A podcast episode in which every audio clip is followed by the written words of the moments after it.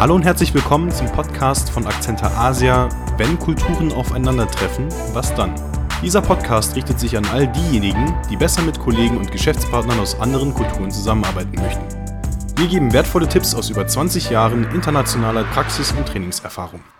Heute mit dem Thema Expat oder Local. Mein Name ist Jens Lin und ich sitze wieder zusammen mit Gerd Schneider, Geschäftsführer und einer der Asientrainer bei Akzenter Asia. Viele Unternehmen haben immer wieder das Problem, sich bei der Besetzung von Führungspositionen in ausländischen Tochtergesellschaften äh, entscheiden zu müssen, ob sie einen Expat oder einen lokalen Mitarbeiter in ihren Organ Organisationen in Übersee einstellen sollen. Gerd, äh, die Frage an dich, wie würdest du dieses ganze Thema angehen? Lass uns das Thema einmal anhand eines Beispieles veranschaulichen.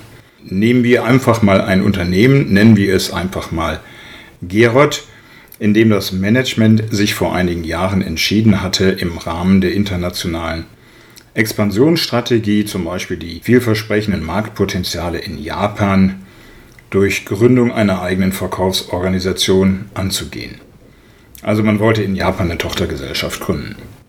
Dann wurde zunächst in der Verkaufsorganisation in Tokio ein deutscher Mitarbeiter aus dem Stammhaus ausgewählt und nach Japan versetzt.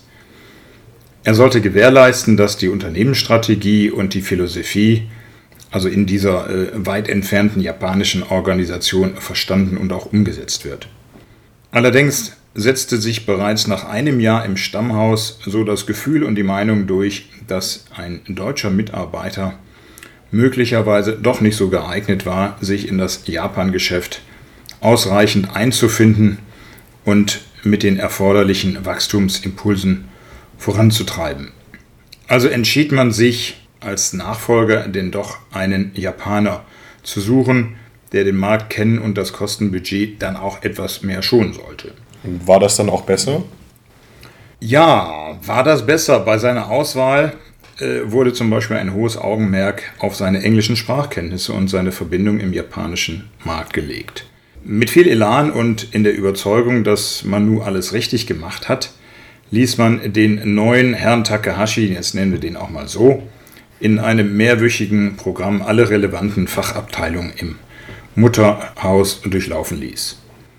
Dabei hatten allerdings die meisten seiner Ansprechpartner im Mutterhaus relativ wenig Erfahrung mit der japanischen Geschäftskultur. Mit der Folge, dass er Takahashi mit dem typisch deutschen Geschäftsgebaren schon nach den ersten Wochen relativ frustriert war. Dennoch sollte er in den folgenden Monaten seinen Businessplan erstellen und dann auch vorstellen.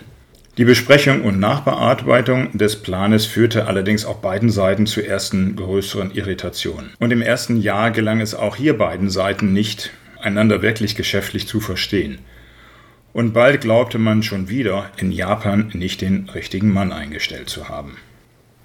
Also in beiden Fällen waren ja offenbar die deutschen Mitarbeiter zum einen im Stammhaus, aber eben auch in Japan irgendwie nicht in der Lage oder bereit dazu, sich ja ausreichend mit der sehr komplexen und andersartigen japanischen Geschäftskultur auseinanderzusetzen.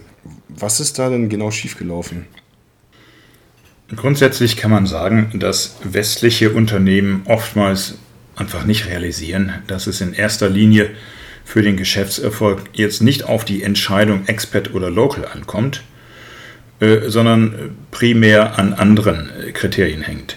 Deutsche Mitarbeiter, die für Japan verantwortlich sind oder in Japan arbeiten, dürfen eigentlich nicht nur nach fachlichen Kriterien ausgesucht werden sondern ganz wichtig ist auch, wie weit sie in der Lage sind, sich in die fremde Geschäftskultur einzufügen und sie zu verstehen, sie zu respektieren und logischerweise sich dann auch erfolgreich darin zu bewegen. Doch diese Mitarbeiter zu finden ist zunehmend schwieriger in Japan, das bis heute noch immer sehr konservativ ist. Und die wichtige Frage ist dann natürlich auch, suche ich primär einen Mitarbeiter, mit dem ich kommunizieren kann in Deutschland?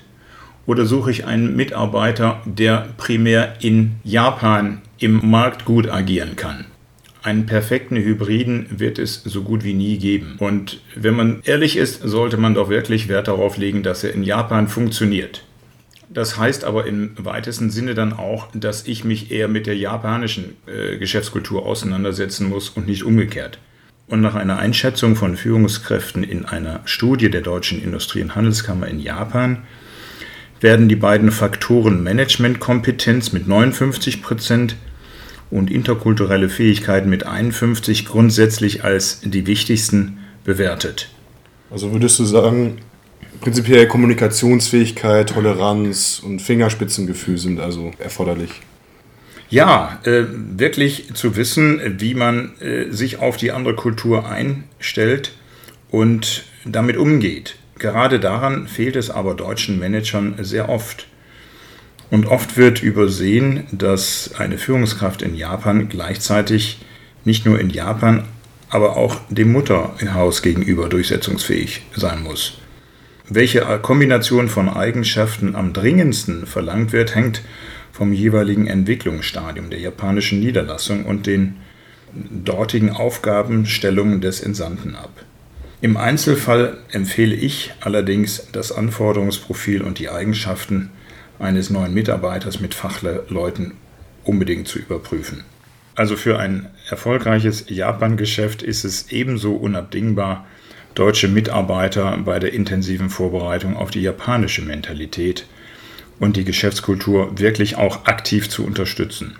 Das gilt nicht nur für die direkt verantwortlichen Mitarbeiter äh, Japan gegenüber, sondern auch für die deutschen Mitarbeiter in den Mutterhäusern an den Schnittstellen zu Japan, zum Beispiel im Vertrieb, in der Logistik, Marketing, Buchhaltung, Controlling, Qualitätssicherung, Technik etc. Und äh, wie könnte eine solche Unterstützung aussehen? Eine Unterstützung bedarf eigentlich unbedingt eines intensiven Auseinandersetzens mit der Kultur. Ähm, da gibt es die Möglichkeit, sich ein Fachbuch durchzulesen, was allerdings in der Regel relativ oberflächlich ist und wenig dabei hilft, wirklich konkrete Dinge auch umzusetzen.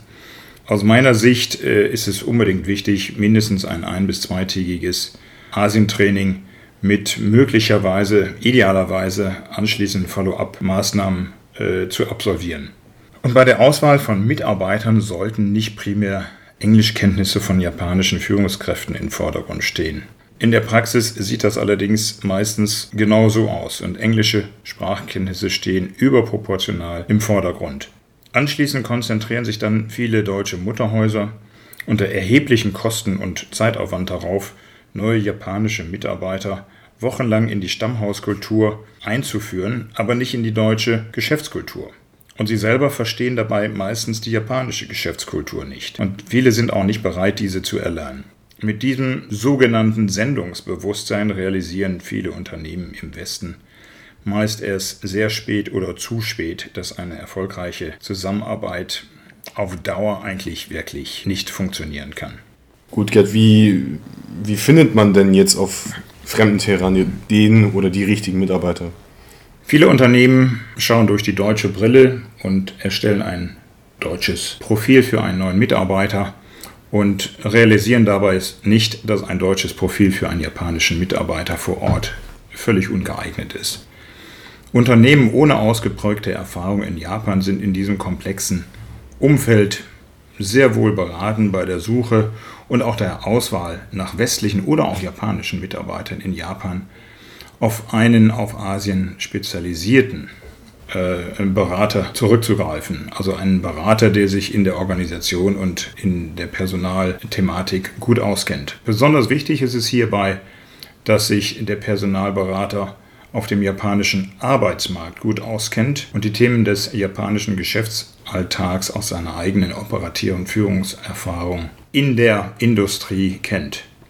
Damit bringt er also auch persönliche Erfahrungen, positive und negative Erfahrungen aus der Zusammenarbeit bei der Geschäftskultur mit. Also konzentrieren wir uns weniger auf die Frage Expert oder Local, sondern lieber auf die richtige Auswahl und Einarbeitung der Mitarbeiter und Führungskräfte für das Japan-Geschäft. Unternehmen, die dies von Anfang an richtig angehen, stellen in der Regel auch sicher, dass sie später nicht mit ganz erheblichen Folgekosten für Korrekturmaßnahmen oder verlorene Zeit wieder kompensieren müssen. Und die meisten Dinge, die ich hier auch heute über Japan äh, ausgeführt habe, gelten in der Regel auch äh, für andere asiatische Länder, zum Beispiel in Korea und in China. Ja, danke Gerd für das interessante Gespräch. Und wenn ihr, liebe Zuhörer, mehr über Akzente Asia, interkulturelle Trainings oder interkulturelle Zusammenarbeit erfahren möchtet, dann besucht uns doch einfach auf www.akzenter-asia.de oder schreibt uns eine Nachricht. Wir würden uns freuen, euch auch beim nächsten Mal wieder begrüßen zu dürfen zu einer neuen Folge von Wenn Kulturen aufeinandertreffen, was dann? Vielen Dank fürs Zuhören und bis zum nächsten Mal.